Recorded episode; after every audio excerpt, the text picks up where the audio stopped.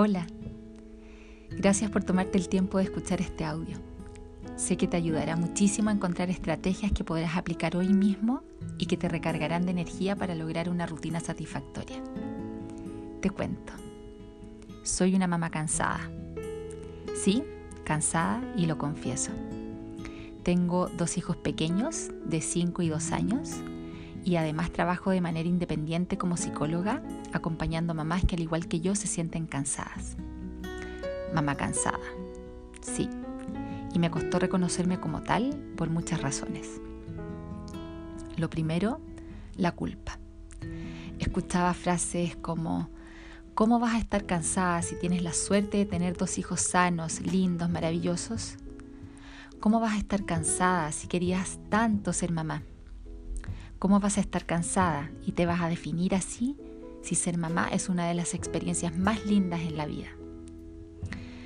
Dos, la vergüenza. La vergüenza de ver a otras mamás tan resueltas, tan tranquilas, tan minas, tan perfectamente mamás y yo un desastre. Sobre todo en términos emocionales, con días muy luminosos y otros donde me encontraba de frente con esas sombras que me insegurizaban y me mostraban mi lado oscuro. Lo otro, la presión social de ser psicóloga. ¿Cómo con todo el conocimiento que tienes no vas a ser capaz de combatir ese cansancio? Pero bueno, me costó y aún me cuesta. Me cuesta navegar tranquilamente en este mar inmenso que es para mí la maternidad.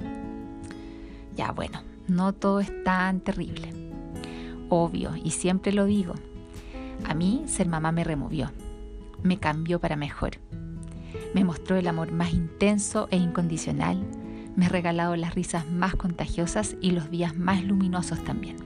Me enseña todos los días a vivir intensamente.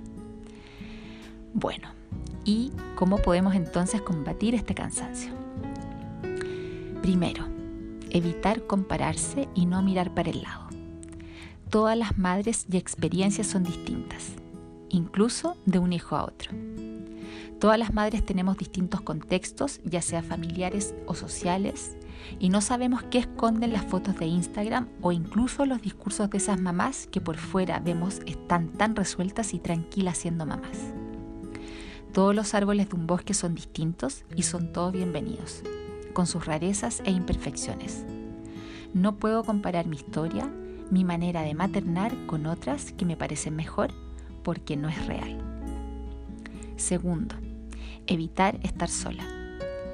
Saber que no soy la única, que hay más mamás como yo allá afuera y que conocer sus experiencias me ayuda y enseña. Las mamás necesitamos estar en grupo y que existan espacios de acompañamientos, sean virtuales o presenciales, ya que eso ya es terapéutico. Los seres humanos venimos programados para criar en manada.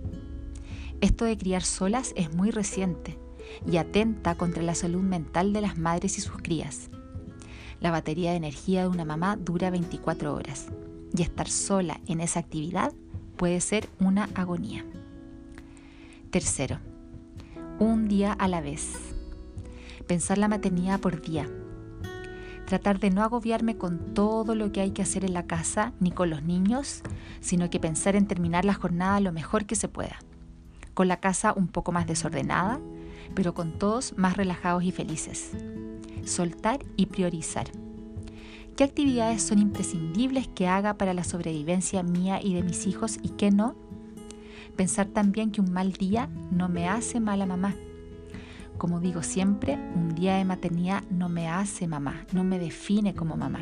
La maternidad es como una carrera de largo aliento.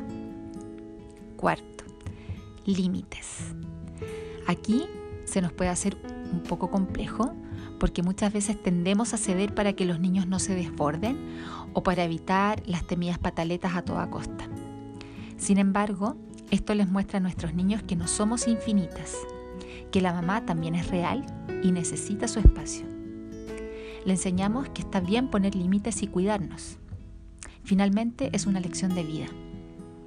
Entonces es muy importante saber cuáles son mis límites como mamá. ¿Qué pasa con mi espacio personal? ¿Debo esconderme para poder tenerlo? ¿Cuánta prioridad me doy como mujer? ¿Me acuerdo que existe mi ser mujer aparte de mi ser madre? ¿Tengo espacios personales que me nutran? Cuando tengo estos espacios podré maternar en mayor armonía, en equilibrio. Y por último, y como quinta estrategia, repetir como un mantra.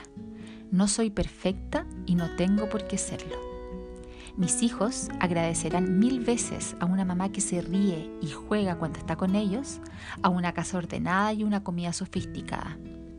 Agradecerán tener a una mamá real, con días buenos y malos, una mamá con paciencia finita, con el ya no doy más. Porque si les muestro que su mamá también se cansa, que al igual que ellos también se siente triste o enojada, mis hijos entenderán que, las emociones están ahí y que me hago cargo de ellas. Y es de esa manera que quiero que me vean, que me sientan. Una mamá que reconoce cuando se equivoca y que repara cuando lo hace. Una mamá que los quiere infinitamente y que también se quiere ella. Una mamá real, una mamá cansada. Espero que este audio te haya servido. Ya sabes que me puedes contactar, tienes mi correo, mis redes sociales y estoy aquí para ayudarte. Un abrazo grande y muchas gracias por haberme permitido aportar y por haberte regalado este espacio para ti.